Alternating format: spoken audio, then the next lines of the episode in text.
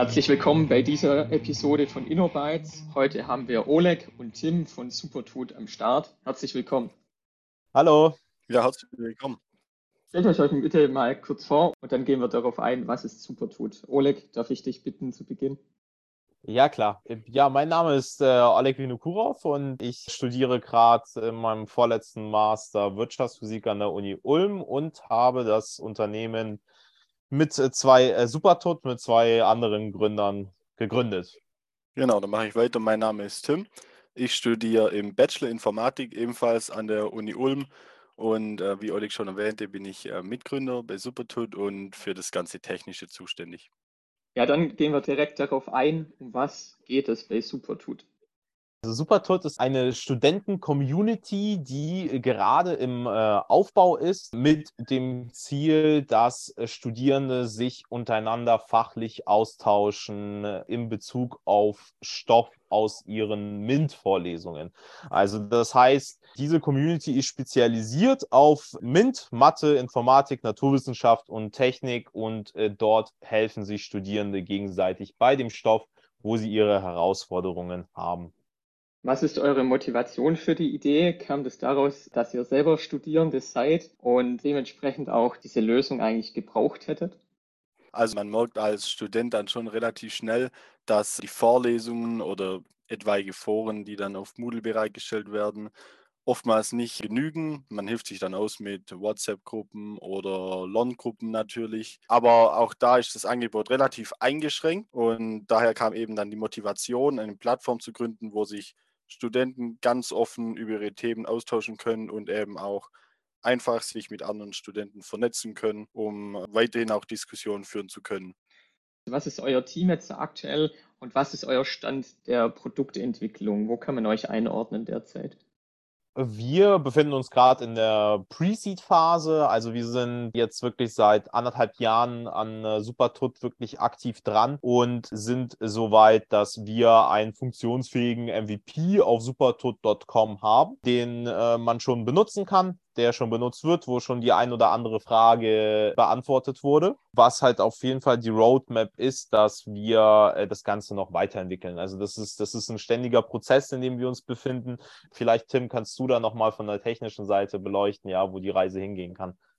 Ja, genau. Also wie Oleg schon erwähnt hatte, ähm, haben wir das Ganze bisher eigentlich relativ geschlossen entwickelt, ein MVP erstellt und jetzt sind die grundlegenden Features, auf die wir uns geeinigt hatten, die wir eben bis zu unserem Rollout haben möchten, soweit fertig. Und was jetzt eben dann ansteht, ist natürlich ähm, weitere Optimierung der bisher bestehenden Features, aber natürlich auch trotzdem Entwicklung neuer Features. Das geht dann in die Richtung von, dass natürlich die Netzwerkeffekte zwischen den Studierenden noch ähm, stärker betont werden oder dass auch Themen, die nicht direkt mit der Vorlesung zu tun haben, sondern eher generell mit dem Studentenleben auch noch hervorgerufen werden, wie zum Beispiel, dass man dann einsehen kann, okay, hier und hier findet die und die Uni-Party statt oder der möchte zum Beispiel eine Umfrage durchführen, die er für seine Bachelorarbeit braucht solche Features sollen dann auch noch gewährleistet werden in nächster Zeit. Man kriegt vielleicht so eine Assoziation zu ähnlichen Foren wie es gibt Studis online oder Uni24, was man vielleicht mal verwendet hat. Was ist da so der Vergleich und wie sieht es aus, Supertut zu verbinden? An sich haben wir natürlich das Rad nicht neu erfunden, was es angeht, eine Frage zu stellen. Also das soll natürlich auch dann so einfach bereitgestellt werden wie nur möglich. Sprich, man ähm, geht dann auf Supertut, registriert sich dort, erstellt eben einen Account und hat dann eben die Möglichkeit, über ein Frageformular seine Frage zu stellen. Dort hat man dann die Möglichkeit, bestimmte Formationsoptionen zu nutzen, wie zum Beispiel LaTeX, was eben gerade im MINT-Bereich eine sehr gängige Sprache ist, um mathematische oder chemische Formeln auszudrücken. Und genau wenn man dann eben seine Frage formuliert hat, schickt man die einfach ab und wartet dann auf eine Antwort, die dann natürlich auch wiederum von anderen Studenten gepostet wird, die sich die Frage ansehen sagen, okay, Sie können mit der Frage was anfangen und dann eben auch wieder über ein einfaches Dialogfenster die Antwort posten. Also der, der Sinn davon, das Gefühl, wie es sein sollte, Supertod zu verwenden, ist, man sitzt halt zum Beispiel vor einem Übungsblatt, was man halt bearbeiten muss, weil man eine Abgabe tätigen muss, zum Beispiel in höherer Mathe, lineare Algebra, Analysis, Mechanik oder Einführung in die Informatik. Und man kommt halt bei dieser Aufgabe nicht weiter. Und dann macht man halt ein Foto mit seinem Handy, sagt, hey, so kann mir jemand mal einen äh, Denkansatz geben. Und dann kommentieren das andere Studierende, die diese Vorlesung Schon betreut haben, schon gehört haben und äh, relativ schnell da einen guten qualitativen Lösungsansatz geben können. Was noch nicht ganz hervorgegangen ist von dem, was wir erzählt haben, ist, dass wir auch eine große spielerische Komponente drin haben. Das heißt, wir haben ziemlich viel Gamification drin, sodass es den Leuten noch mehr Spaß macht, sich auszutauschen und dass die Leute auch tatsächlich abseits dessen, dass die einfach anderen helfen, anderen Studierenden helfen und deren Alltag äh, ein bisschen erleichtern, abseits dessen auch tatsächlich auch mit physischen Prämien belohnt werden und ein Level-up erzielen können, sich in einer Rangliste mit anderen vergleichen können oder auch sich ihre Badges verdienen können. Genau. Das Ganze erinnert mich auch so ein bisschen an Stack Overflow, wo ja zum Beispiel auch äh, sowas wie Reputation verdient werden kann. Ist das für euch ein valider Vergleich? Kann man sich das so vorstellen? Wir sind natürlich in gewissen Schnittpunkten ähnlich, aber in was wir uns auf jeden Fall unterscheiden, ist die Art unserer Gamification. Wie du schon meintest, man kann auf ähm, Stack Overflow natürlich dann auch Reputation und anderes sich verdienen. Bei uns ist es dann aber noch ein bisschen ausgeweiterter. Darauf kommen wir nachher bestimmt noch genau darauf zu sprechen, was den Premium-Shop angeht, dass man eben dann die äh, verdiente Coins, die man erhält, indem man aktiv auf unserer Plattform ist, ausgeben kann, um reelle Prämien von unseren Partnern zu erlangen. Und das Ganze soll natürlich dann auch noch deutlich ausgeweiteter werden, was dann das generelle Studentenleben anbetrifft. Wie ich vorhin schon einen Ausblick gegeben habe, ist unser Ziel, eine zentrale Anlaufstelle für die Studenten zu werden.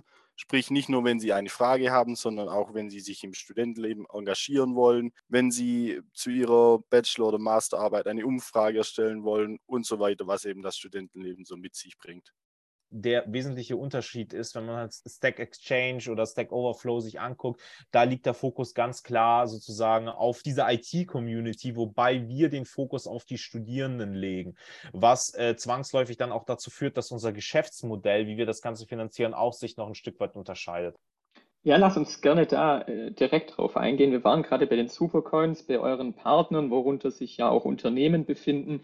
Ist das die Art und Weise, wie ihr die Plattform finanziert, ist das eigentlich der Kern eures Geschäftsmodells? Tatsächlich hat äh, der Premium-Shop nichts mit äh, unserem Geschäftsmodell zu tun, sondern es ist halt vielmehr ein Nicey, äh, was die, die Gamification für die Studierenden noch besser machen soll. Unser, unser Geschäftsmodell besteht daraus, dass wir mit dem Premium-Shop, aber auch abseits dessen die Arbeitgeber oder die Produktmarke bei Studierenden positionieren. Das heißt, vor allem im Anbetracht der Arbeitgebermarke, das ist ja ein großes Thema gerade, Fachkräftemangel, alle suchen händeringend um Spezialisten auch aus naturwissenschaftlichen Bereichen, aus dem IT-Bereich, aus den Ingenieursbereichen. Und äh, wir bieten Unternehmen an, die Fachkräfte von morgen anzusprechen. Das heißt, nicht erst, wenn der Student oder die Studentin schon ihr Studium abgeschlossen hat und aktiv einen Job sucht und dann vielleicht irgendwie bei Stepstone oder sowas herumguckt, sondern schon aktiv während des Studiums ein, äh, bieten wir den Unternehmen an, Kontakt zu den Studierenden aufzubauen, sodass die vielleicht dann schon ein Praktikum machen oder eine Werkstudentenstelle oder sowas dort annehmen, um schon die ersten Verknüpfungen äh, zu den den äh, Studierenden darzustellen. Genau, was hier ähm, vielleicht auch nur wichtig zu erwähnen ist, ist, dass wir eben dieses Marketing ebenfalls ganz bewusst mit unserer Gamification verknüpfen. Man stellt sich unter Marketing eben auf Nutzerseite dann immer diese lästigen Werbeanzeigen vor, die ähm, dann irgendwo auf der Seite bunt verteilt sind. Das möchten wir eben nicht. Wir möchten nicht, dass wenn wir unsere Unternehmen bei uns auf der Seite platzieren, die Nutzer damit irgendwie ein nerviges Erlebnis äh, in Verbindung bringen, sondern vielmehr ein Erfolgserlebnis. Und das gelingt uns dadurch, indem wir dann eben Unternehmen auch die Möglichkeit geben, zu sagen, okay, wenn ein Nutzer auf unserer Plattform dem Profil entspricht, kann eine ja, festgelegte Menge an Coins unter dem Namen dieser Marke an den Nutzer ausgegeben werden. Sprich, bei dem Nutzer kommt dann sowas an wie Unternehmen XXX findet cool, was du bei uns machst und belohnt dich hiermit mit 30 Supercoins. Und damit haben dann beide Seiten was. Zum einen die Unternehmen, die sich beim Kopf des Studierenden dann eingeprägt haben und natürlich die Studenten, da sie Supercoins verdient haben.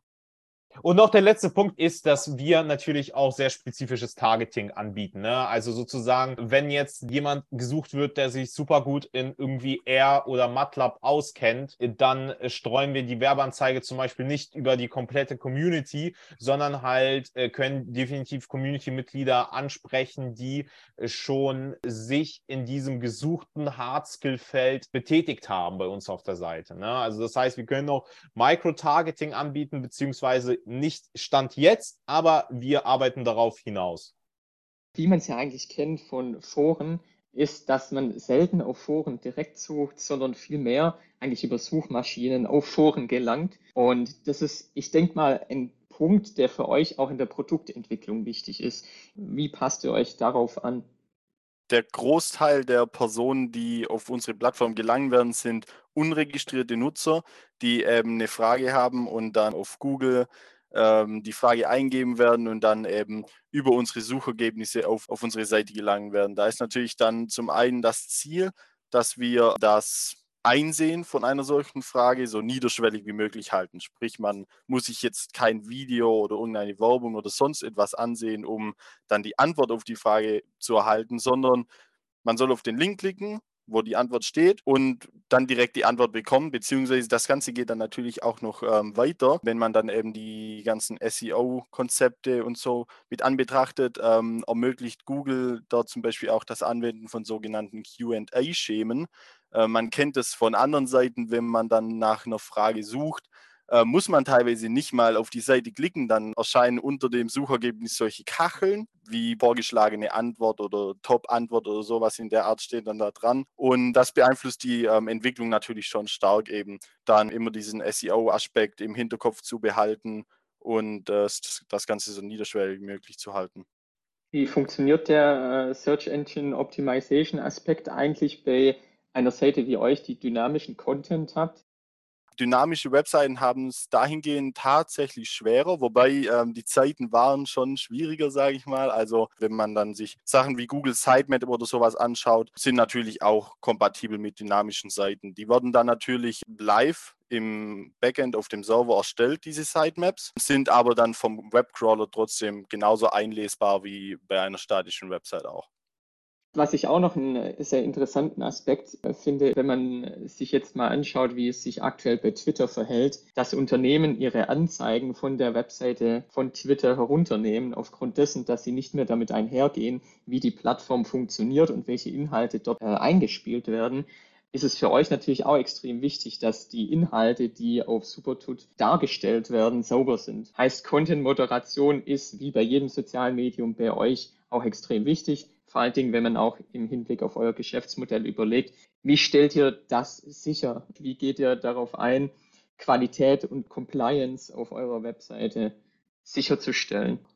Unsere Idee ist es, dass wir besonders aktive User auch in die Moderatorenrolle mit einnimmt, dass sie halt auch die Macht drüber haben, Kommentare oder Posts, die halt absolut nicht da hinpassen, ja, äh, zu sperren. Und natürlich kommt dann noch ein bisschen diese Schwarmintelligenz mit durch. Du kennst es vielleicht von Jodel, dass wenn man bei Jodel irgendwas postet und bei Jodel das minus fünf Upvotes hat, dass der Post dann von der Öffentlichkeit runtergenommen wird. Genau, da kommt dann noch ein bisschen was dazu. Also, ähm, wie Oleg schon meinte, diese Vote-Funktion spielt da eben auch eine maßgebliche Rolle. Wir halten für jeden Nutzer im Hintergrund so eine Art Score. Jeder Nutzer startet da mit einem festgelegten Score und je nachdem, wie dann eben die Bewertungen auf dem Nutzer seine Beiträge ausfallen, erhöht sich dieser Score oder erniedrigt sich dieser Score.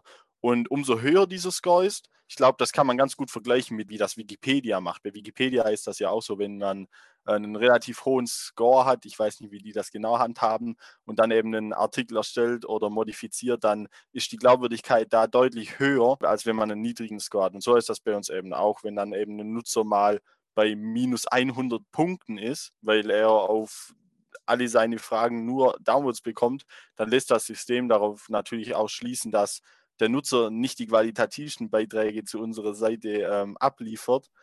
Und zusätzlich zu diesem ganzen System gibt es dann natürlich auch noch ein Meldesystem, also dass man dann eben sagen kann, oh, dieser Post, der passt hier nicht rein, der wird gemeldet und der kann dann eben zusätzlich nochmal von einem Moderator angesehen werden. Das heißt, Content-Moderation in aktiver Weise ist auch ein wichtiger Schritt, den ihr da seht. Also von euch durch eure Mitarbeiter. Mitarbeiter trifft es nicht ganz, weil also wir sind schon davon überzeugt, dass Leute, die für die Community brennen, die schon hunderte von Fragen beantwortet haben und vielleicht super viele Fragen gestellt haben, die wirklich aktiver Teil der Community sind, die, die haben selber ein großes Interesse daran, ein intrinsisches Interesse, dass die Community so schön bleibt, wie sie ist. An der Stelle möchte ich euch noch einmal das letzte Wort überreichen. Was kann man von euch in Zukunft erwarten? An was arbeitet ihr gerade ganz konkret? Gibt es coole Neuigkeiten in nächster Zeit? Was geht da so ab?